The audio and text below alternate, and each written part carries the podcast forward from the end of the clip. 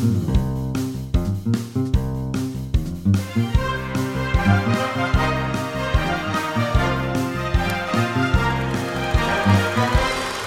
pues ahora sí, estamos emitiendo eh, en directo, por fin, el Club de los Cinéfilos Muertos.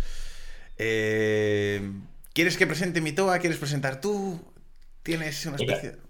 Empieza presentando, empieza presentando. Venga, empiezo presentando. Eh, empiezo por las damas. A ver, vamos allá con nuestro actor de doblaje, compositor musical, eh, guionista, director y maravillosa persona, sobre todo con, cuando tiene más de una cerveza encima, si no es un poco insoportable, Guillermo González Lanchares. ¡Wow! No te has dejado ningún cargo. Bueno, bueno, bueno. Encantado una vez más de estar aquí con vosotros. Y eso. Vale. Ahora vamos con Los Ancianos, nuestra gran actriz. eh, Vamos a pegar, ¿no? No, no, no, es, es- lo ha clavado, lo está clavando. Yo soy vieja, joven. Exacto, Ni eh. siquiera ya viejoven. Antes Exacto. era joven, pero ahora ya Exacto. Es, es una mujer arcaica, una- un, un dinosaurio. antigua. Antigua. Actriz, eh, modelo, cantante, escritora, directora, traductora de versículos. Eh, Maite- Glosadora de, glosadora de chats. Exacto, dobladora de ropa también en su tiempo libre en casa. Maite Uzal. Buenas noches a todos, un placer. eh, os he echado muchísimo de menos el fin de semana pasado, vosotros a mí. Mentid. Eh, Eh, ¡Buah! eh, ¡Buah! O eh. sea, yo dije, es que esto no tiene sentido sin Maite. Dije, ¡buah! Muy bien, muy bien. Yo sí que lo exterioricé, puedes darle a rebobinar y verás que sí. Ahí está grabado. Bueno, voy a presentar. lo dijo dos veces, ¿eh? Dos veces. Exacto. Bueno, voy a presentarme hablando de esa ironía y demás. Aquí tenéis al súper guapetón, to sexy, inteligente, eh, hombre culto, Rubén Pascual Tardío. Ah, menos mal. Se ha sentido, se ha sentido la ironía, ¿no? Vale, genial. Y en último Oye, lugar, para gustos. en último lugar tenemos. eh, es que no, la ironía. Venga, vale, pues a- al hombre de- del, del- del cabello. De la mancha. se- Del cabello sexy. Al jovencito. eh, es que no sé, da igual. Al, present- al presentador del vórtice. Al, al- al- al buscador de polémica. En este caso, hoy nos trae una polémica particular. Por cierto, un saludo a mi madre que nos estará viendo, que no sabe lo que es la pedofilia. Mamá, la pedofilia es eso que tú tienes por las noches cuando te tomas aerorred. Eh. Es, es justo eso, mamá. ¿Vale? Si no entiendes el resto del programa, es por, por cualquier razón. Es cosa tuya. ¿Vale? Vamos a hablar de problemas del cuerpo, ¿vale? Daños en el cuerpo, de eso va a ir también, ¿eh? En la zona baja del cuerpo, ¿vale? Eh, y bueno, pues eso. Vamos, vamos, a, mira, menuda presentación. va- va- vamos a avanzar adelante, mi todo. Todo esto era la presentación de mi toa, ¿eh? Sí, sí. Eh, Bueno, que, que sepáis que me siento como el Krilin, ¿eh? Me siento como el Krilin. Me ha salido un tercer ojo aquí, placa, ¿eh? Que es la luz, en fin, no, no. Es lo que tiene. Esto hace los programas, ya sabéis, telemáticamente, eh, telemáticamente, ¿cómo queda de bien? Qué es lo que tiene. Al final, entre la luz, la cámara, tal, el sonido, siempre hay algo que te da por saco. Siempre. Es inevitable. Siempre. Siempre. Pero bueno, hoy, como Rubén. claro. Claro, que me gusta. Y, la que- presen- y tus presentaciones. O sea que Claro. que un saludo a todos, que estamos aquí unidos otra vez los cuatro, así que un placerazo para todos y que feliz semana santa, ¿eh? A todos los que vais a, los que estáis ahora escuchando en directo y los que luego lo vais a oír esto en diferido. En fin, pero bueno, ya llegamos tarde, pero feliz Semana Santa. Hemos elegido el mejor tema para la Semana Santa. Efectivamente, efectivamente. No lo habíamos pensado, pero es el mejor de todos. Y ah, el tema de hoy es un tema escabroso, muy escabroso. ¿Por qué? Bueno, pues porque se ha hecho, entre comillas, popular o se ha puesto de moda, entre comillas, ¿no? Ah, en Hollywood, y ya no solamente en Hollywood, sino desde hace aproximadamente cuatro años, desde el 2017, y si recordáis, bueno, pues eh, se puso en marcha un movimiento que fue este del Me Too, que se inició, lo dicho, en 2017 para denunciar los abusos, abusos sexuales, en este caso, de dentro principalmente de la industria del cine, pero aparte de la industria del cine, en política, eh, la empresa, en fin, fue una auténtica revolución, ¿no? El hashtag este MeToo. Y desde que estallase esta, llámale, este escándalo, ¿no? Del MeToo, em, bueno, pues ha habido diferentes, vamos a decirle, multitud, que es lo alucinante, ¿no? De profesionales del espectáculo que han decidido contar su historia y han sido cientos de adultos ahora los que han denunciado los abusos que sufrieron como niños por parte de diferentes personajes, personas, eh, no sé cómo llamarles, elementos ¿eh? de, la, bueno, del business del cine. Eh, denuncias muy duras, situaciones y realidades muy duras, lo dicho, que empiezan a resurgir desde el 2017 y que se venían produciendo por parte, eso es lo asombroso, de directores, productores, actores consagrados hacia, bueno, pues esas nuevas estrellas y algunas de ellas no tan nuevas, pero sí desde muy jóvenes en el mundo del cine. Y mi pregunta, tras, lo dicho, teclear y meterme en, en estos escándalos es, o lo que me surge a mí, ¿no? Lo que me surge preguntarme es, ¿es esto algo nuevo en Hollywood? ¿Y por qué precisamente parece tan, ¿no? predominante en el mundo del espectáculo? Bueno, además tenemos el panel que tenemos, que tenemos a Rubén, tenemos a Maite y tenemos a Guillermo, que representan cada uno quizás una faceta del cine, en este caso español, y que nos pueden dar también, o pueden hablar ¿no? con su experiencia, aportarnos muchísimos más datos. Pero me gustaría empezar entonces haciendo una pequeña, ¿eh? una pequeña introducción, una pequeña presentación, leyendo un par de noticias y luego ya abrir al debate y a las preguntas o preguntaros cosas. ¿no? Vamos a echar, o voy a abrir primero una pequeño, un pequeño repaso a ese mito. ¿eh? Si me voy directamente a Wikipedia, porque, bueno, tampoco ahí me sale todo súper resumido, dice así con alternativas, en este caso es el nombre de un movimiento, el MeToo, iniciado de, forma viral con un hashtag en las redes sociales, que surgió en octubre de del 2017 para denunciar la agresión sexual y el acoso sexual a raíz de, bueno, de las acusaciones que se vertieron sobre el productor y el ejecutivo de cine Herbie Weinstein. La frase utilizada durante mucho tiempo en este sentido por una activista que fue la que inició este movimiento del Me Too, Tarana Burke, fue popularizada después por la actriz Alisa Milano, que animó a las mujeres a retuitear y a tuitear sus experiencias de abusos. Pero yo voy más allá, porque es evidente que hay que proteger, como no, a las mujeres, pero no solamente a las mujeres, sino también a los hombres y, por supuesto, y sobre todo a los niños, es decir, a aquella gente que empieza o que empezaron como actores jóvenes. Y entonces, rebuscando, que es algo que yo ya, de lo que, bueno, me habían hablado un montón, bueno, pues podemos hacer historia. Y os voy a hacer la historia leyéndoos un par de noticias para que alucinéis, ¿vale? Me voy al presente, o venimos al presente. Vamos a hacer como Tarantino. Vamos a ir de adelante para atrás y de atrás para adelante. ¿eh? Bueno, yo lo pongo en modo jocoso, pero, pero tela. Agarrarse porque aquí, viene, aquí vienen curvas.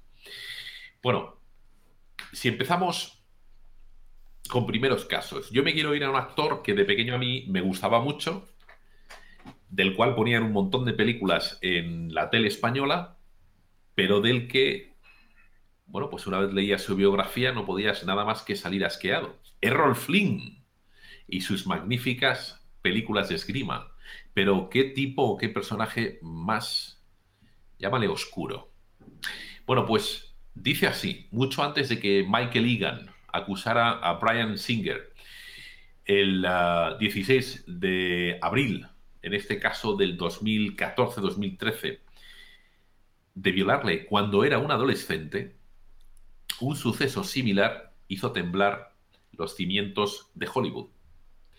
Pero décadas antes. En este caso fue el juicio a Errol Flynn en 1943, que empezaron las vistas en el 42 por violación a dos adolescentes que en su momento contaban con 14 y 15 años. Algunas versiones hablan que eran un poco más mayores. ¿Que no sabes quién es, Errol Flynn? Pues no me extraña, porque yo como ya soy mayor y ves, no tengo pelo y entonces pues tengo que explicar quién es Errol Flynn. Bueno, recordad que estamos hablando del 42, pero bueno, Errol Flynn pues bueno, es un actor conocido por numerosos papeles, sobre todo de espadachines, por ejemplo, Robin Hood, ¿eh? en películas de Hollywood, y porque sobre todo fue una de esas figuras de, bueno, en fin, de Latin Lover ese sería, ¿no? Rodolfo Valentino, pero en este caso Errol Flynn era el auténtico eh, galán anglosajón. Él nació en Australia, en este caso en Tasmania, perdón, ¿eh? y dejó Australia para irse a Inglaterra y desde Inglaterra pasa en los años 30 a Estados Unidos. Y allí con conexiones, lo dicho, como era un galán, tipo guapo, era alto, atractivo, la verdad que sí. Y bueno, era un tío que se había inicialmente eh, preparado en el teatro inglés entra por la puerta grande de Hollywood que necesitaba su galán anglosajón. Bueno, pues en el 42 precisamente se hace americano y, bueno, entre otras curiosidades, nunca sirvió en el ejército americano, cosa que empezó a hacer que decayese su popularidad, pero es que luego además encima fue acusado por dos niñas, ¿eh? Betty Hansen y Peggy Satterley, de haber abusado de ellas en una fiesta en Hollywood. Claro, dices, bueno, pues esta a lo mejor es una cosa mm, esporádica, pero no. Resulta que es que Roffling era habitual de fiestas, ¿no? Curiosísimas, pero que venían produciéndose de tiempo a, en Hollywood. Y por eso entonces me gustaría ahora retroceder un poquito más. ¿eh? Y hablar de un par de personajes más para que veamos que esto viene de muy atrás, que es curiosísimo. Y voy a hablar de ese primer, ese primer escándalo que se produce en Hollywood y que viene, bueno, pues por parte precisamente de un comediante, Fati, en este caso. ¿eh? Roscoe Fati Aberkley o Aberkley, no sé, Aberkley. La verdad que la pronunciación del, apellido lo vamos a dejar ahí, ¿no? A lo lejos. Pero que era un comediante súper conocido de cine, además, blanco y negro y eh, no sonoro, ¿eh? del cine mudo. Y resulta que nuestro amigo Fati asiste en 1921 a una fiesta que es una bacanal auténtica, nada eh, que envidiar a esas bacanales romanas, y que termina con la muerte de la actriz eh, Virginia Rape. Bueno, pues, ¿qué es lo que pasa después de esa fiesta? Pues que esa actriz, Virginia Rape, entre comillas, joven, denuncia ante la policía los hechos de los que, en fin, ella es partícipe y que en ese caso consisten en los abusos de Fati por su parte, que básicamente la destrozan internamente y termina muriendo al cabo de cinco días.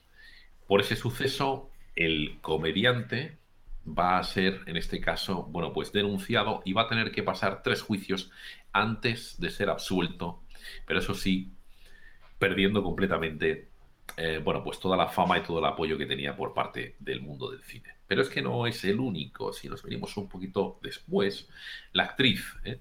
la pequeña reina o la pequeña princesa de Hollywood, en este caso Shirley Temple, nos dice en, sus, en su biografía que eh, en este caso es en el año 40, cuando cuenta con 12 años de edad, va a firmar su primer contrato como actriz y resulta que en ese sillón, ese famoso sillón ¿eh? que se pone, ese icono que se pone de moda después con este Me uno de esos productores que llama para que ella firme su contrato, parece ser, según ella relata, se desnuda o básicamente saca, ¿no? muestra su miembro. Eh, no se sabe exactamente qué disposición porque cuenta y relata la misma Shirley Temple que termina riéndose con 12 años, pues imagínate, poco sabía de la anatomía masculina ni entendía lo que le estaba pasando, pero parece ser que por sus risas de nerviosismo ese productor o ejecutivo termina echándola del despacho. Eso sí, no canceló su, en este caso, contrato. Y si hacemos ya, ¿no? O venimos más a una época más presente, repasando y para esto me anotado épocas, pues tenemos la historia de Fatty en 1921, Errol Flynn entre el 34 y el 42, tenemos a Shirley Temple, tenemos a Marilyn Monroe, que también relata en un libro súper interesante las fiestas a las que ella asistía con productores y directores en determinados hoteles bastante importantes de Virginia, de Nueva York, en este caso Baltimore y Virginia. Si venimos un poquito más al presente, tenemos a mi presente, por ejemplo, año 77, Roman Polanski, también acusado de, en este caso, ¿eh? solicitar, bueno, o liarse con una niña también de 14 años. Y todavía más tarde, en los años 80, tenemos a Corey Feldman y a Corey Haim, dos actores que en principio iban lanzados al estrellato y que también se encuentran o relatan la misma historia. Abusos por parte, ya sea bien de productores, directores, ejecutivos o incluso eh, eh, coactores o participantes, actores ya consagrados, participantes en la misma eh, película. Bueno, pues con esto me voy a quedar ya para cerrar esta introducción. Soy muy pesado, ya sabéis. Bueno, pues con Brian Singer. ¿Por qué? Pues porque es como el icono de director, ¿no? De películas, pues como los X-Men, de series y guionista también, y además escritor de series como Doctor House, ¿eh? el Doctor House, o, eh, por ejemplo, en fin, la película que a mí más me gustó de él que es Los sospechosos habituales, en inglés The Usual Suspects. Yo creo que una película absolutamente maravillosa. También acusado hace relativamente poco de abusar, en este caso de Chris Spargo, cuando este actor contaba con tan solo 13 años. Entonces, claro, con una historia, ¿no? Que vaya, ¿no? Retrocede de atrás hasta el presente y me he dejado un montón, ¿eh? un montón de, de datos y de información, lo primero que surge es, o lo primero que surge, ¿es esto algo nuevo realmente en Hollywood?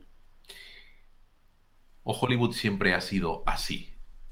Y esa es la primera pregunta que me gustaría haceros a todos, en general, en abierto, bueno, pues para que me deis vuestra impresión. Y si sabíais de todo esto antes de empezar a hacer esta pequeña investigación para el programa de hoy. Que empiece quien quiera. Paite, que te ahí lanzada. Eh, a ver, em, sí, yo sabía que, existían todos estos casos, todos no, por ejemplo, lo de mm, Cory Feldman, hay algunos de los que has dicho, pues que no conocía. El de, el de Fatih Arbacol lo conocía perfectísimamente porque, por su relación con Buster Keaton. Em, y bueno, el de Shirley Temple también, vamos, que sí, estaba más o menos eh, documentada. Yo creo que mm, e, esto va a sonar muy de película de superhéroes, pero yo creo que esto es tan sencillo, eh, pero tan triste como una cuestión de, que, del bien y el mal, de que, de que la maldad está presente en la naturaleza del hombre. No creo que sea una cosa específica de Hollywood, sino que al ser pues eh, una industria que, que, nace y que se desarrolla para morir, eh, bueno, para vivir, no morir, pero frente al público o de cara a terceros y a tener una repercusión obviamente mediática, que es lo que persigue, pues los casos nos llegan de una forma, em, pues eso, más mediática, pero me quiero decir, es más normal eh, que nos enteremos de estos casos de abuso que no a lo mejor del abuso que sufre desgraciadamente pues dentro de una familia eh, del tipo que sea, que no se dedica al cine o al espectáculo a ningún tipo de profesión que tenga una trascendencia en los medios eh, o el que sufre pues una cajera en un supermercado, el que, o sea, yo creo que esto es una cuestión tan básica y tan triste como que mm, pues que, la, que, hay gente muy mala, muy retorcida, muy disfuncional, eh, que hay desviaciones en, los comportamientos del hombre Y, desgraciadamente, pues em, hay gente que, pues, que, está, que está muy mal de la cabeza y que tiene unas tendencias absolutamente perversas e irreprochables. Solo que como se dan, como he dicho, en una industria eh, que, vive por y para el público, pues a lo mejor nosotros, pues te enteras más. Em, pero creo que básicamente, o sea, esa es mi opinión, no creo ni que sea una moda, ni que mm, yo creo que esto viene sucediendo desde que, desde que se ha inventado el mundo. Lo que pasa que sí que creo que quizá lo que, lo que puede tener una, un matiz más de moda es que em, la gente, pues recientemente o más recientemente, haya empezado a tener menos miedo y haya empezado a hablar. Em, quizá esto sí que se pueda calificar como un pequeño avance, eh, si es que se supone que evolucionamos hacia, hacia algún sitio. Entonces, eh, esa es más o menos mi opinión a grandes rasgos. Me gustaría lanzar también, porque por supuesto Rubén y, Guillermo, con vuestra experiencia, y hombre, España yo creo que siempre es un, bueno, un lugar diferente. No es, no, no, es exactamente Estados Unidos, por supuesto no es Inglaterra y no es Francia, ¿no? En lo que a cine se refiere. Pero, eh, en fin, por supuesto, productores, quiero decirte, o la cantidad de dinero que quizás se pueda meter y cómo se entiende ese cine, ¿no? No es ni Estados Unidos ni, ni Inglaterra o Francia pero aún así, bueno, pues aquí tenemos nuestras pequeñas historias, ¿no? Pero me gustaría lanzar a esto que has dicho, Maite, un condimento más. El hecho de esos niños estrella, ¿no? El factor de ese niño estrella, que es muy desconocido que hasta los años 80, por ejemplo, los niños no tenían representantes, había muy poquitos representantes, y ese escándalo, ¿no? Por ejemplo, de, de, de, Corey Haim, ¿no? O, de Corey eh, Feldman, que hablaban eso, de niños usados por padres o incentivados, empujados, ¿no? Por los padres para ganar dinero y para hacerse famosos, ya no sé si por frustración o porque, oye, es un, una buena fuente de dinero. ¿Qué apuntaríais sobre eso también, aparte de lo que por supuesto ha dicho Maite, Rubén o Guillermo, o que queráis? Ah, bueno, realmente a la hora de, hablar sobre el tema de, lo que es la, la, violación o el abuso, opino un poco igual que Maite. Creo que esto lleva el abuso seguramente desde el inicio, desde, desde los caníbales de los que hablábamos antes, antes de empezar el programa, y quizá el abuso de poder desde el neolítico, que es cuando empezó un poco a, haber diferencias de, de, rango, por así decirlo. Y opino exactamente igual que Maite. Em, yo, si soy religioso de algún tipo de teoría, precisamente es del maniqueísmo.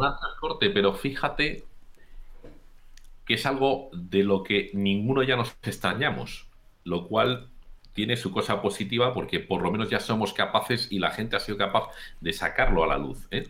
Pero eso también es llamativo. Ninguno estamos diciendo que no exista ni que sea menor del que se pueda decir. O sea que todos somos conscientes de que es algo que pasa. O que... A ver, eh, yo creo que hoy en día podemos ver cuando una persona ha sido violada. Existe una cosa que se llama AEDN y que realmente incluso pues hay desgarramientos internos, etcétera, etcétera, etcétera. Yo creo que tenemos que también que educar a la gente y que haya también una responsabilidad individual. Efectivamente, yo creo que cada uno tenemos una criatura, un demonio dentro, una manera de, de bueno, de hacer cosas que no deberíamos hacer. De ahí lo que hablaba de algún tipo de, para mí, de religión, para mí sería el maniqueísmo ser maniqueo es eso, ser pues consciente de que hay una lucha entre el bien y el mal. Y, yo, eso es lo único que creo. Creo que realmente hay veces que te dejas vencer por esa parte negativa y caes a la tentación. Ahora bien, si, si vamos a hablar de lo que realmente, de, si existe o no existe, lo dicho, existe el ADN, hay pruebas, etc. También, mm, yo creo que, por ejemplo, no sé cuántas personas de aquí eh, conocen a Kevin Spacey, o conocen a Roman Polanski, o conocen a Morgan Freeman, que hace poco se desmintió, o conocen a Dusty Hoffman. Eh, enseguida las redes se incendian eh, en cuanto se, se, pone una presunción de, de, abuso, las redes se incendian diciendo es que ya no voy a ver nada más de este actor y demás, sin haber un jurado de momento que haya dicho si es culpable o no.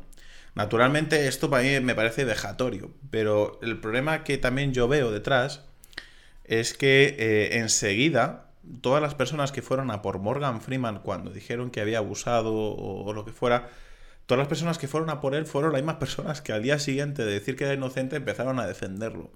No sabemos realmente Morgan Freeman la vida interna que tiene, ni Kevin Spacey, ni ninguno de ellos. Y ninguno estábamos allí. Entonces, yo obviamente estoy en contra de cualquier tipo de abuso, pero también que no al mínimo indicio o a la mínima cosa ya intentemos ir a por la persona, porque también es una reputación de toda una vida. O sea que, bueno, metes ese, metes ese giro. esa doble moralidad. claro, claro. Eh, Guillermo, y, en tu caso, hombre, como actor de doblaje y en España, me imagino que de esto no tienes experiencia, pero ¿cuál es tu input? ¿Qué, giro le darías a... Hombre, yo, estoy de acuerdo con lo que con todo lo que han dicho tanto Maite como, como Rubén. Efectivamente, esto tristemente ocurre desde que el mundo es mundo y en cualquier ámbito, no solamente en el ámbito del espectáculo. El ámbito del espectáculo lo que pasa es que mueve gente más poderosa y a más poder pues hay mayor posibilidad de acabarse corrompiendo, eh, si nos ponemos ya muy filosóficos. Pero vamos, que esto prácticamente cada día vas viendo casos, que eso también como tú has dicho, algo bueno tiene porque cada día lo que, lo que se puede interpretar de eso es que cada día se están denunciando este tipo de casos y por tanto pues se está buscando una, solución, una manera de, que esto cada vez vaya menos. Pero vamos, que mismamente si te das un garbeo por Instagram, Instagram, el contenido que tiene, el que genera todos los likes y todo esto, son fotos de modelos, ya está. Son modelos en poca ropa que están con la postura tal y 50.000 likes. Esas fotos las tiene que hacer un fotógrafo. Y a nada que hurgues un poco en Instagram, salen vídeos de chicas o stories diciendo cuidado con este fotógrafo, porque este fotógrafo se le puede ir un poco la mano, ya hay varias chicas, ¿qué tal? O sea, es algo que, tristemente pasa en, en, todos los ámbitos y en el cine, pues, pues también, pues también desde, desde los principios de Hollywood. Y concretamente con, el tema de los niños prodigio, de cómo, cómo les usan y cómo se aprovechan de ellos y tal, ahí es que ya depende. Yo creo que los, los pocos casos que han, que han salido bien, digamos, que empezaron de niños y han seguido teniendo una carrera continua y que, y que no han tenido más, más problema, eh, yo creo que viene por los padres. Yo creo que viene por unos padres que realmente han sabido, han sabido protegerles adecuadamente, que ya, pues, pues que ya se veían venir por dónde, por dónde podrían ir los tiros. Y vamos, mm, realmente la, pena es que hay pocos ejemplos de esto. Yo creo que mm, coges a Natalie Portman, que empezó de pequeña y que, bueno, pues ha tenido malas experiencias, pero ahí ha quedado. No ha sido, no ha sido nada grave o Mara Wilson, que era Matilda. Muy poquitos casos de, niños prodigio que realmente hayan podido esquivar todo ese mundo oscuro, todos, todos esos posibles abusos, aunque lo hayan podido tener cerca, pero no, no les ha llegado a afectar.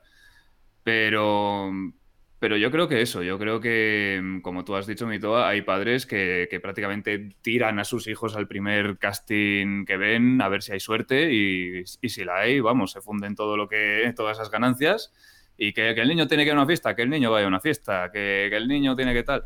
Entonces, mm, pues eso, yo creo que, el niño eh, trascienda a ser un adulto con el mismo nivel de éxito y con la mejor experiencia posible, en principio, depende mucho de, esos padres, de cómo lo hayan protegido y de, de que esté muy encima de a dónde vas, a dónde dejas de ir, con quién. Porque en cuanto metes un poco la nariz en la industria, ya mm, este tipo de industrias son más pequeñas de lo que parecen y ya la gente se conoce entre sí. Entonces, a nada que ya metas un poco la cabeza, ya sabes de qué pie cojean los que suelen hacer este tipo de cosas. Así que yo creo que va un poco por ahí. No se te oye, mi toa. Ahora sí. Ahora, sí. Ahora he vuelto, ahora he vuelto. Eh, no, me parece muy interesante porque yo creo que principalmente, y como hicimos ¿no? en, programas previos, eh, es muy importante, eh, por ejemplo, cuando hablamos del, abuso, en este caso de sustancias, etcétera, en el mundo del espectáculo. ¿no? Es importante que la gente, bueno, pues a lo mejor en este caso, quizás, oye, estos 45 minutitos que, hacemos de, programa sirven para que alguien, bueno, pues abra un poco los ojos o por lo menos para que alguien, oye, vea o no, o se encuentre en una situación en la que tras haber escuchado, oye, pues a una actriz, a un actor de doblaje o a un director y a alguien al que le gusta el cine, dice, oye, pues me estoy metiendo en una situación de la que quizás pudiese o podría salir, primero protegerme y después salir, ¿no? Pero me parece muy interesante eso, sobre todo el que seamos capaces de hablar de estos temas, que se abren ahora, que se hablen en abierto y sobre todo dar referencias a la gente. A mí me gustaría volver, cómo no, porque ya soy anciano, ¿eh? a esto de los 80, del cine de los 80, y entonces volver principalmente a dos actores que yo sí he llegado a conocer porque eran de cuando yo era chaval, 10 años, ellos eran un poquito más mayores, pero que, eh, en fin, eh, sufrieron y han denunciado de estos abusos. Vamos a decir que por ahora, supuestamente, aunque gente de la que ellos han hablado, resulta que sí, más tarde han sido denunciados por otras personas, llevados a juicios y algunos de ellos incluso han pasado, eh, han sufrido, han sido condenados y han, y han sufrido su condena en la cárcel. En este caso hablando de los dos Coris, ¿no? Mm. ¿Por qué? Bueno, pues porque hay un documental que me parece muy interesante, Un secreto abierto, An Open Secret, que habla sobre esos actores, sobre todo sobre una hornada de actores muy jovencitos que empezaron en esos 80, entre los que luego habría que contar con Corey Feldman y Corey Haim, y quizás ellos dos son los que ahora, después del movimiento Me Too, han sido más vocales ¿no? en esto de denunciar los abusos. Y eh, en este caso hablan de, Osaka, ¿no? Han, producido un documental, Cory Feldman, eh, que se llama The Truth y que quiere, en este caso, bueno, de forma curiosa ha hecho una especie de crowdfunding, ha intentado buscar, bueno, pues gente que diese hasta 10 millones de dólares para poder hacer la película. Pero bueno, eh, en principio lo dicho, ese Open, An Open Secret habla de, de chicos, de chavales de los años 80 que sufrieron ¿eh? Eh, cosas curiosas de mano de los productores, agentes y directores. Y bueno, yo en ese sentido, lo dicho, me refiero a Cory Feldman y me refiero a Cory Haim como dos personas que luego derivaron para poder ¿eh? llevar, sobrellevar sus, golpes emocionales pues a las drogas, al alcohol y se, auto, y se autodestruyeron. Pero cuando hablamos de este tema, la gente parece que dice, Joder, es que que esto le pasa a dos mataos, ¿no? A dos personas que no conozco nada, no. Es que alguien tan famoso como, por ejemplo, en este caso, Oprah Winfrey, también relata el haber pasado ¿eh? por esta situación, en este caso por parte de un familiar que quería acercarla o que era la que la estaba empujando a ese supuestamente mundo ¿no? del, del, famoseo o el mundo de eh, la actuación o el mundo de la publicidad y numerosos otros eh, actores y también cómo no, modelos relatan ¿no? la, misma, la misma situación. O sea que esto no es una cosa que, bueno, que pase, que pase así, ¿no? Uh, Kerry Green, por ejemplo, Charlie Singh también hablaban de ello y luego más tarde también han sido denunciados por, por abusos.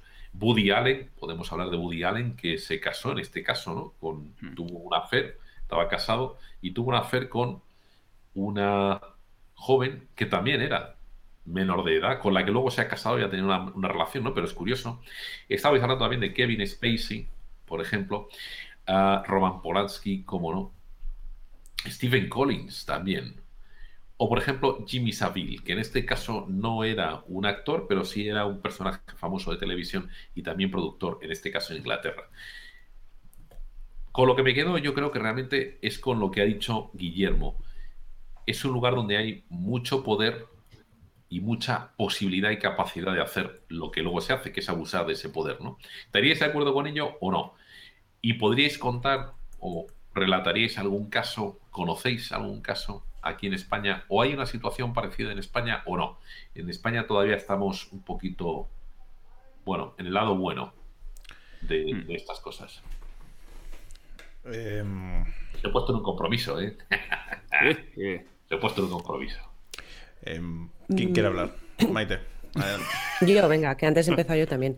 Eh, bueno, yo, mm, hombre, de, primera mano, así, bueno, casos de pedofilia, obviamente, mm, bueno, obviamente no, podía conocer, pero no conozco.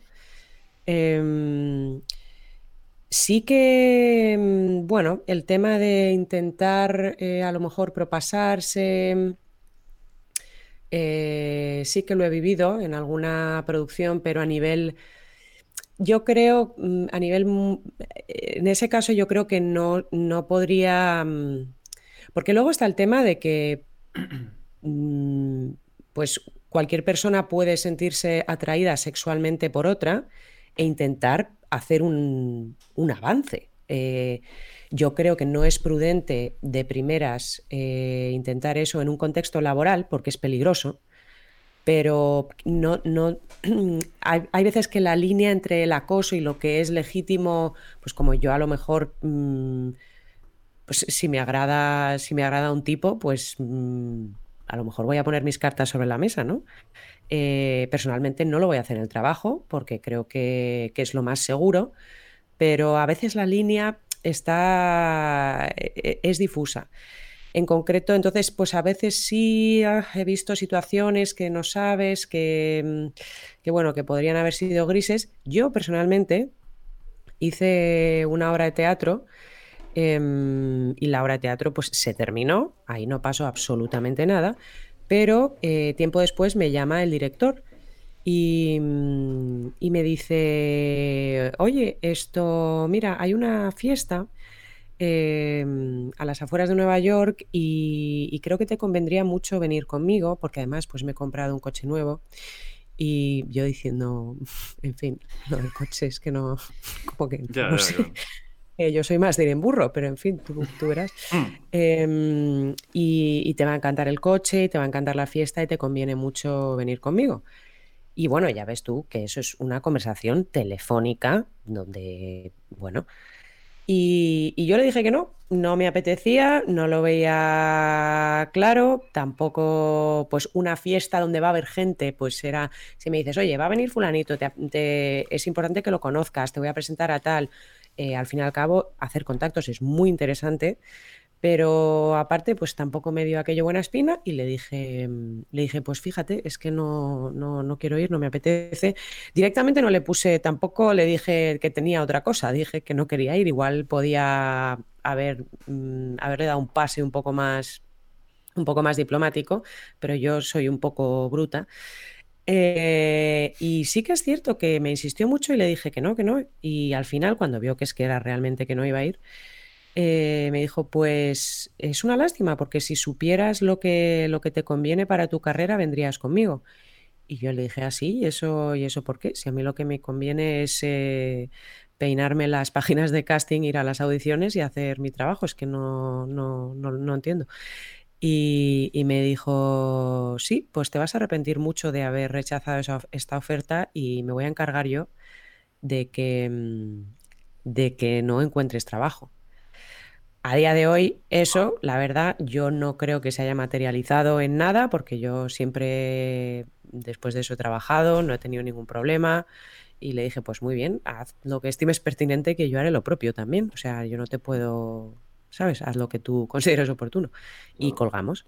O sea, eso es lo más. Eh, pero vamos, tampoco. O sea, yo tuve, yo ahí tuve muy claro que no me dio como risa, ¿sabes? La, esa amenaza me dio un poco de risa, porque tampoco es que no me lo estaba diciendo Steven Spielberg, o sea, me lo estaba diciendo eh, un poco un, pequeño don nadie, o sea, tampoco, pero fíjate, o sea, es que no hace falta, como decía Guillermo, tener una posición de tanto poder para, mm. para tratar de sacarle, de sacarle rendimiento a eso. A eso. Frente a eso, la otra pregunta que yo tenía, que yo tenía o que tengo, ¿no? Y la reflexión es sin embargo, hay, o parece que hay gente ¿no? que es capaz de sacar su carrera eh, adelante, y en este caso, pues podemos hablar de, pues mismamente, ¿no? Desde, no sé, Robert Redford se me ocurre, y mira que el tipo era guapo, pero bueno, también tiene una carrera, ¿no? Como actor absolutamente impresionante. O, por ejemplo, Harrison Ford, ¿no? Que, mm, oye, mm, hasta muy mayor no consiguió un papel realmente pelotazo, por decirlo de alguna manera, que vino con esa guerra de las galaxias, aunque ya había hecho cosas como graffiti. Y a pesar de ser un tío guapetón y de ser un tío altote y bien formado, sin embargo, parece ser que, bueno, pues él, por lo que ha comentado, ¿no? En pequeños comentarios, rechaza cualquier tipo de avance hasta que no toca aquello, como has, como has dicho tú, ¿no? Hasta que no le toca el momento y considera que esa es la obra, ¿no? Y le llega el momento, pues no acepta nada de todo esto. O sea que, eh, claro, quizás esa es una situación también diferente porque tú ya eres una persona, en este caso, madura, ¿no? Cuando esto te pasa. Hmm. Ah, y quiero decir, eh, sí, y sí que quiero decir una cosa que va a ser muy poco popular, pero espero que se me entienda bien, porque en relación con eso creo que también hay un comportamiento eh, triste desde el otro lado, que es que lo que sí que he visto a veces, em, hay gente y quiero decir gente, porque quiero tener, no, no quiero decir mujeres, hombres, pues mm, muchos, eh, muchas personas que, que, han Em, tratado y de hecho conseguido un puesto de trabajo, eh, bueno, haciendo uso de ciertos atributos, ciertas tácticas y poniendo ciertas cosas sobre la mesa. Pues nos puede parecer que sea más legítimo o no. Hay quien opina que eso sería una barbaridad, hay quien opina que en el amor y en la guerra todo vale. Estoy hablando de casos donde eh, la persona que busca el trabajo eh, pues mm, promueve ciertas situaciones, eh, vamos a llamarlas de seducción festiva, y eso le renta y, consigue un trabajo. Hasta ahí yo no me voy a meter en eso, ¿vale? Porque ahí estamos hablando de mm, algo totalmente consensuado. No hay, ahí yo no yo entiendo que ahí no, no hay mm, un abuso eh, ya que lo inicia la persona. Otra cosa es que mm, te parezca bien o mal, que pues que creas que mm, llegar a hacer eso, madre mía, cómo están las cosas, cómo está. Eso no, y, eso pasa en todas partes, ¿eh? ya no es. Vale. Pero luego, eh, cuando esa persona utiliza eso para denunciar que es un poco lo que decía Rubén, está un poquito yo creo en relación con lo que decía mm, Rubén respecto a Morgan Freeman, etcétera, eh, yo creo que ahí tú estás abusando, utilizando algo que es tristísimo, que es el verdadero abuso, la verdadera pedofilia, eh, para, para sacar un provecho y eso también es lamentable. Claro, hombre, está claro. Y por lo que, vamos, por lo que vamos viendo, ¿no? Lo dicho aquí. Como o sea, esto es muy delicado, ¿eh? Y, espero que se me entienda bien lo que quiero decir, que eso también es reprochable. Claro, pero está muy bien porque, oye, el que hablemos en este caso entre nosotros y siendo como sois profesionales del cine y se pueda hablar de estos temas, pues lo dicho, a mí me parece estupendísimo, además, porque aprendo y creo que, en fin, con vuestras experiencias, pues también estamos aprendiendo ahora un poquito más, ¿no? Y sobre todo por una cuestión. Seguramente cuando ya eres maduro, ¿no? Cuando eres una persona ya madura, una persona experimentada y tienes un poquito de trayectoria profesional y sobre todo una buena base, bueno, pues estas cosas las puedas ¿no? pasar y decir pelillos a la mar, ¿no? Porque claro, el problema principales son o son o es esos, esos chiquillos, esas chiquillas, ¿no? Que son empujadas, lo dicho, porque es lo que, lo que en este caso luego vamos a poner diferentes enlaces aquí, como siempre, debajo, para que podáis ver los documentales ¿eh? y noticias que son empujadas o empujados, ¿no? Por esos padres o por esas ganas, ¿no? Eh, propias, ¿no? De, salir adelante y, de ser famosos, entre comillas, y te llevan a enfrentarte a una circunstancia fuera completamente de tu control y, bueno, pues será una experiencia absolutamente terrorífica. Que es curioso que cuando hablamos, lo dicho, de Hollywood de los años 30, años 40, también años 20, ¿no? Muchísima gente súper joven que cogía un tren, ¿eh? cogía un barco, se iba ¿eh? a la Meca o se iba a aquellos sitios, a esos centros, ¿no? De producción de, cine y pasaba por experiencias muy duras desde muy joven, ¿no? Em, ¿Por qué no le damos un giro en este caso y hablemos eh, entonces de... Mm, porque estabais hablando, ¿no? De, ese doble filo. En un momento dado me ofrezco, ¿no? Me insinúo y luego incluso llego a denunciar, ¿no?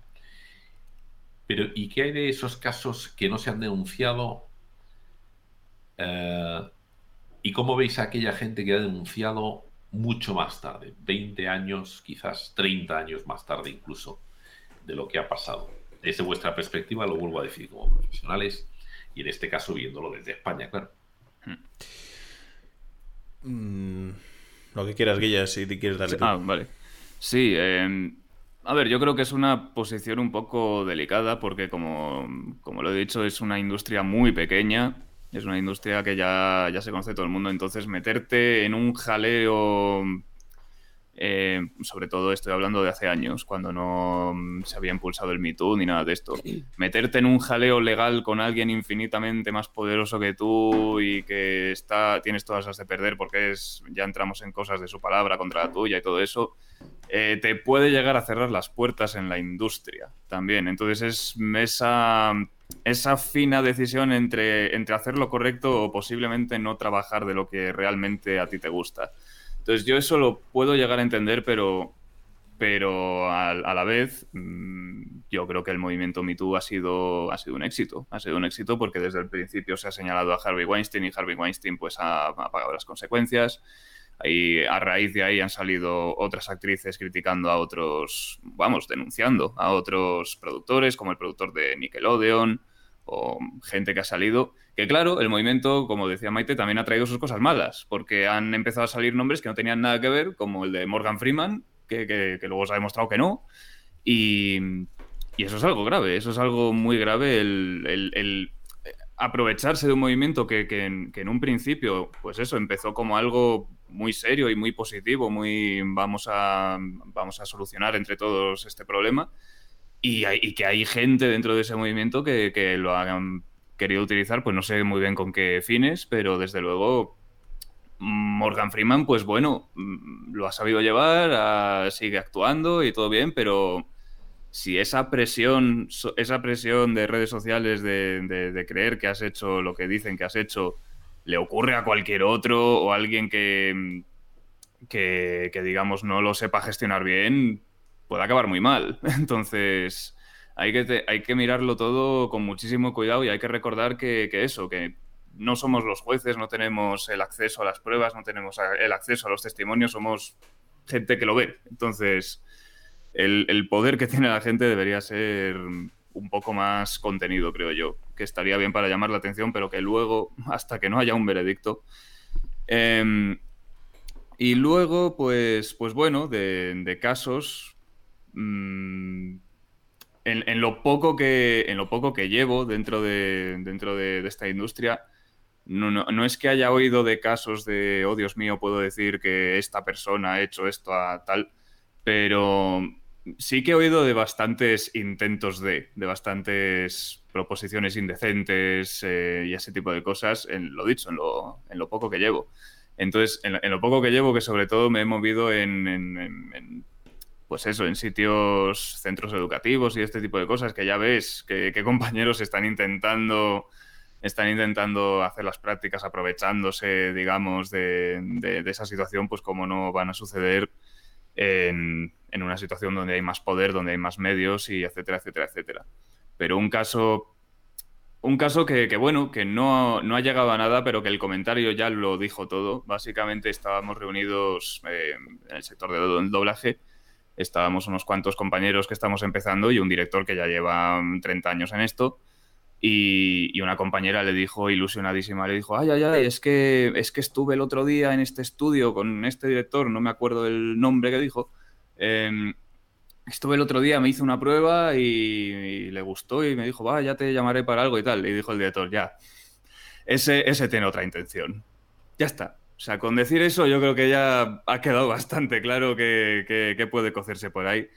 Y es triste, pero, pero te hace pensar, te hace pensar que, en una industria tan pequeña, pues ya de, los dos o tres sitios a los que puedas llamar, ya por lo menos en uno mm, te puedan llegar a, venir con esas.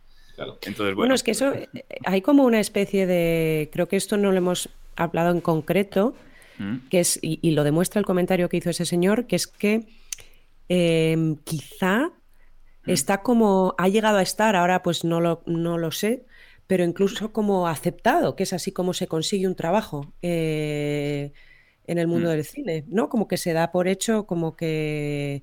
Y de hecho en uno de los artículos que mandaste, Mitoa, em, me parece que era el de Cory Feldman, el de la chica esta que va a hacerle la entrevista a su casa, em, él comentaba que no sé qué experiencia tuvo una persona, le decía, bueno, es que ¿qué quieres? Es así como, cómo se consiguen los trabajos aquí. Yo sé que no, pues que, que igual no es lo mejor, pero así es como funciona, o sea, como que se da por hecho. Bueno, yo a raíz de esto me acordé de una entrevista que le hicieron a Sharon Stone hace unos años que le preguntaban, bueno, en todo el tiempo este que, en todo el tiempo que llevas en la industria, pues, pues en fin, habrás visto de todo y tal, y se descojonaba de la risa. Dice, vamos a ver, llevo 40 años en esto, con el cuerpazo que tengo, hombre. obviamente, he pasado por, he pasado por este tipo de situaciones. Y, otra cosa que yo quería decir, eh, enlazando con la pregunta de mi toma, porque por ejemplo tú decías que es muy delicado eh, y por supuesto que sí, lo es. Eh, bueno, que hago lo denuncio, eh, me arriesgo a no trabajar nunca, etcétera, ¿no? Pero es que hay casos, bueno, habrá muchos casos donde ese dilema es uno, hmm. pero hay muchos casos en los que la persona abusada ya ni siquiera se acerca a hacer esa valoración porque se siente mm, parte del daño eh, de, que, de, que, de, que, se abuse de una persona es que eh, la persona incluso se echa la, se echa la culpa. Y se siente eh, hablar, decir eso implica em, como que reconocer que, que, tú no lo hiciste bien, porque se, se genera una especie de, de, síndrome de Estocolmo extraño. Entonces yo creo que, en muchos casos hay un, hay un componente psicológico, una barrera respecto a eso que, existe antes de entrar a valorar si a nivel práctico, o sea, si, si, si, es una cuestión de que me juego no trabajar porque me estoy enfrentando a, una persona, eh, al gigante, mm. em, pues que puede destrozar mi carrera o lo que sea. O sea, yo creo que, eh, que, que habrá muchas mujeres y hombres que antes de hacer esa valoración ni siquiera quieren hablar del tema porque hay unos bloqueos psicológicos graves que se generan respecto a esto, que, no tienen en un principio nada que ver, esa sería la segunda capa más pragmática, ¿no? Em, con el, bueno, voy a trabajar o no, voy a trabajar. Claro. Bueno, es un tema y como veis, llevamos ya mm, básicamente, bueno, pues 50 minutos y, realmente nos podríamos tirar otros 50 minutos más y, en fin, y, empezarían a salir cosas, podríamos comentar un montón de, anécdotas y seguramente de experiencias, ¿no? Eh, pero me gustaría entonces, porque tenemos que cerrar, está claro, lo dicho, esto del Club de los Cinefilos Muertos, ya sabéis que lo tenéis en YouTube, ya sabéis que lo tenéis en Instagram, eh, el Facebook debería de ser ya un habitual, y en fin, a través de los enlaces también con el vórtice lo podéis encontrar. Y yo, por supuesto, no soy actor. En este caso tengo limitada experiencia en esto del mundo ya de la comunicación. Pero bueno, en mi propio mundo, que es el que mi, profesionalmente en el que yo me he desarrollado, eh, no es que la gente se, eh, se, ofrezca o te ofrezcan para poder eh, ¿no? subir un peldaño en tu profesión, pero sí que he vivido, lo dicho, la estafa, es decir, la utilización de un sueño, que es de lo que se trata en este caso, el abuso de una persona a través de un sueño, de los sueños de esa persona, el, intentar acceder a sus favores o intentar acceder a su dinero o a su disposición, sencillamente porque tiene una ilusión, una ilusión desde que es pequeño o está siendo empujado, en este caso también muchas veces por sus padres, para alcanzar ese sueño. Y esa, esa utilización ¿no? Eh, torticera de esos sueños y de ese ímpetu y de esa inocencia ¿no? infantil es lo que realmente hay que denunciar y mucho. Y sobre todo si encima estás hablando de este mundo. Total, que si queréis comentar algo más, eh, va a ser el momento porque tenemos que ir cerrando. No sin antes, lo dicho, decir que, por ejemplo, en el caso de Cory Feldman y Cory Haim, si buscáis noticias de los dos Corys, las encontraréis incluso en español, que en este caso, ¿no? incluso hasta la actriz ¿eh? Alison Angrim, que para los que son de mi generación les sonará, porque era una de las hijas ¿eh? de la Casa de la Pradera ¿eh? de los 80, en fin, entonces ya estamos hablando de, ya de ser seniles, ya casi, de estar ya viejos. Bueno, pues dijo que incluso en los sets donde ella trabajaba, ¿no? La historia de estos dos coris era conocida, pero me gustaría, lo dicho, volver a hacer un repaso eh, de ese artículo. En este caso recomiendo eh, American Press, AP se llama, Y en este caso, eh, eh, de octubre del 2017, os vamos a dejar los enlaces también a pie del programa.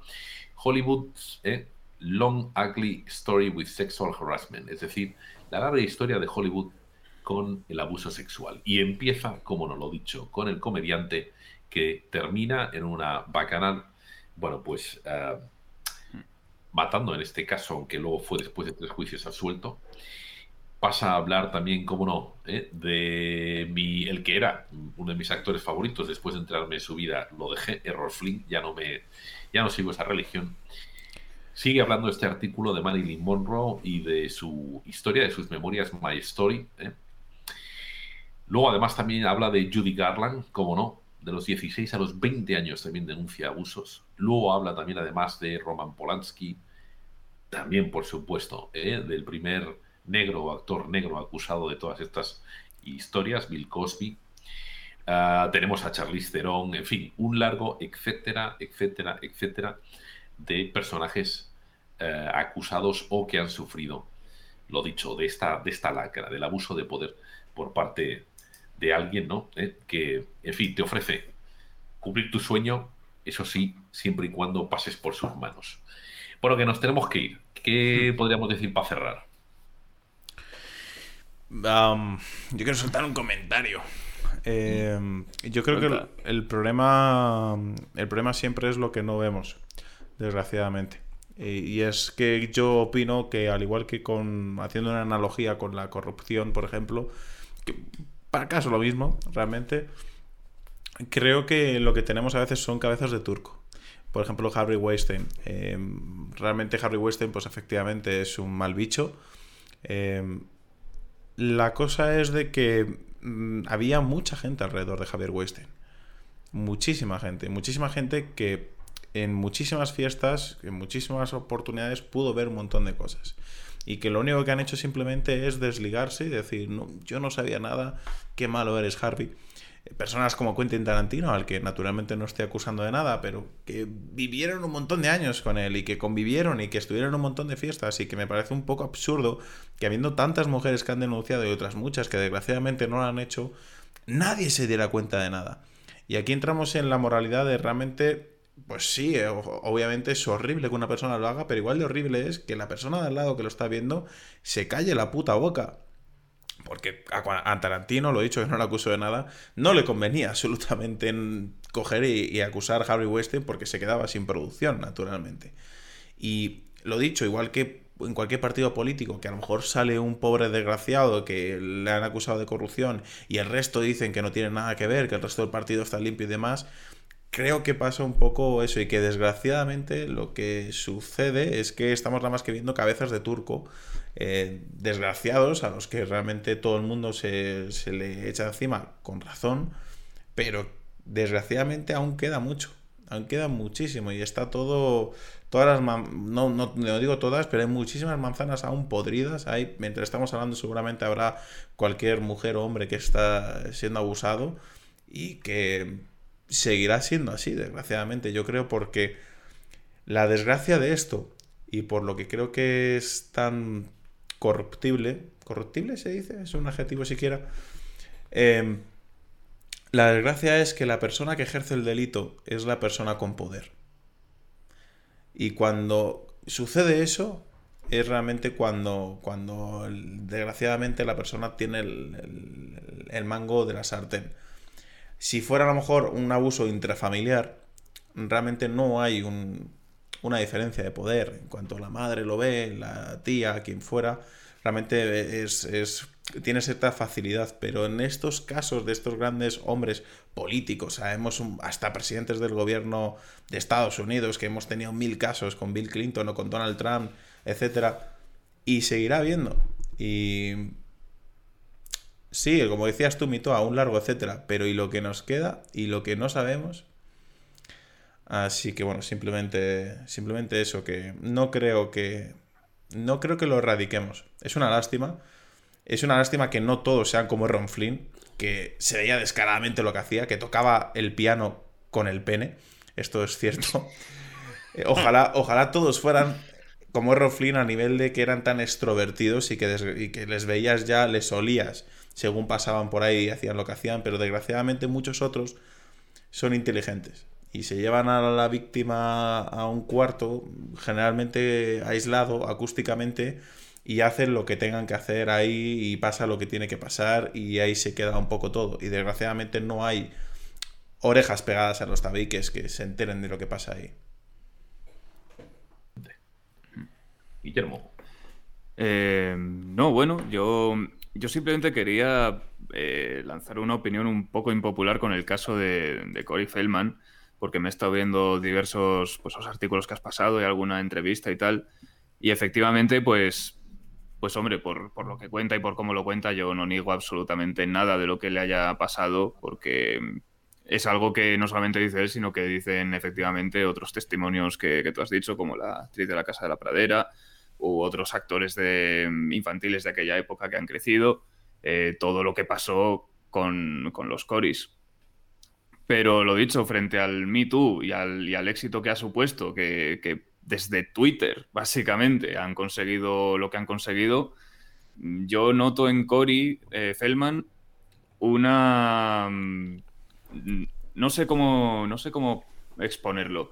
Eh, lo expone, lo expone uno de los que le entrevistaron porque ha pasado por prácticamente todos los platos de, Estados Unidos exponiendo este caso, exponiendo mm, sin decir eh, demasiados nombres, también te digo, pero, pero ha, ido contando su historia por muchos platos. Y en uno de estos el presentador le dice, vamos a ver, Hambo, eh, con todo el tiempo eh, y esfuerzo que le estás dedicando a, ir por todos los platos y tal, mm, ¿no convendría más bien centrar todo ese esfuerzo y todo ese dinero, como los 10 millones que has dicho que consiguió para la película, en reunir a un grupo de abogados y ya denunciar a esta gente y decir sus nombres y si tantos nombres sabes y todo eso? Eso, eso es un poco lo que no me termina de convencer de, su caso, que me da la impresión de que, de que ahora mismo se gana la vida contando sus experiencias a medias, sin decir del todo los nombres, para tener más tirón y para que vaya pasando el tiempo y, y, pues eso, que vaya, que vaya viviendo de esto, básicamente. Que yo que sé, que a lo mejor las reacciones de la gente ante una experiencia tan traumática pues son completamente inescrutables y quién sabe cómo, cómo reaccionaríamos cualquiera de nosotros si nos hubiese ocurrido a esa edad.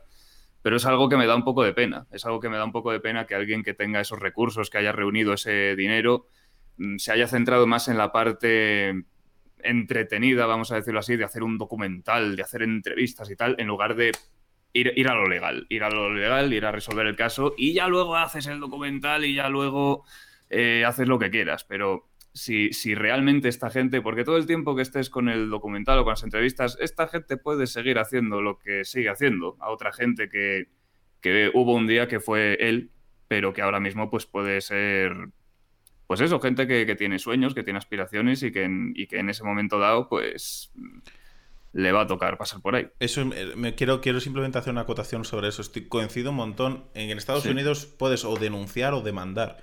Eh, si mm. puedes ir por el modo por el modo penal y decir yo creo que este tío acabe en la puta cárcel y que le violen sí. a él en las putas duchas o quiero demandarle y sacarle tanto dinero. Y ahí yeah. viene un poco, no quiero yo tampoco, lo dicho, eh, meterme en el juicio de cada persona, pero realmente yeah. cuando una persona ha abusado de ti, tú lo que quieres es que acabe en la puta cárcel. Y no estás buscando dinero, lo que estás buscando es, es venganza moral. Es un, un, caso, por ejemplo, parecido fue con el de Michael Jackson, mm. eh, que todas las personas que fueron contra él, lo único que iban a sacarle dinero eran demandas, no eran realmente, no, no buscaron que fuera a presión en, en, en, ningún caso. Y ahí te empiezas a cuestionar realmente eh, cosas. Claro. Pues eso. pues Maite. Ah, no, yo estoy, yo estoy, yo estoy ya lista. Yo que... Vamos a cenar, ¿no? Maite, vamos a cenar. Yo por, hoy, yo por hoy creo que, yo por hoy creo que he hablado suficiente. Nos, nos ha entrado apetito con este temita, ¿eh? Vámonos bueno, a cenar todos. Hombre, sobre todo, sobre todo lo dicho, que aquí vais a encontrar del Club de los Cinefilos Muertos, vais a entrar, o vais a encontrar de todo.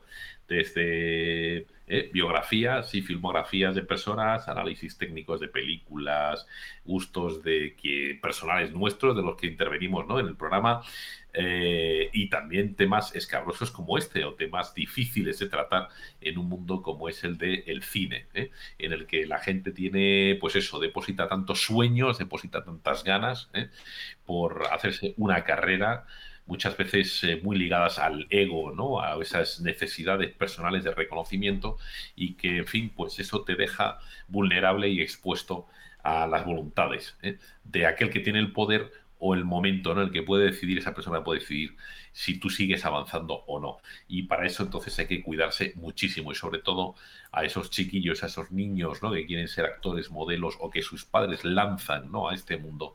Muchísimo cuidado a lo que exponemos ¿no? a, los chavalillos.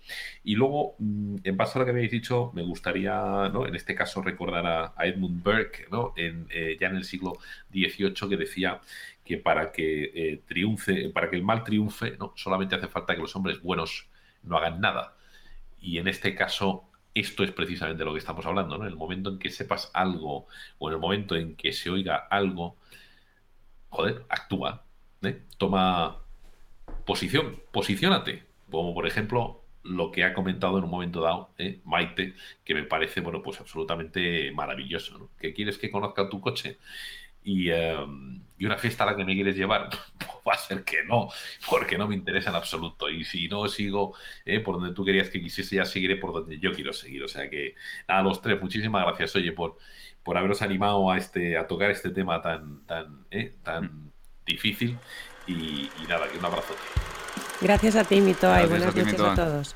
Bueno, vamos buenas entonces. Noches. Muchísimas gracias. Buenas noches. Buenas noches. Adiós. A la siguiente. Chao, chao.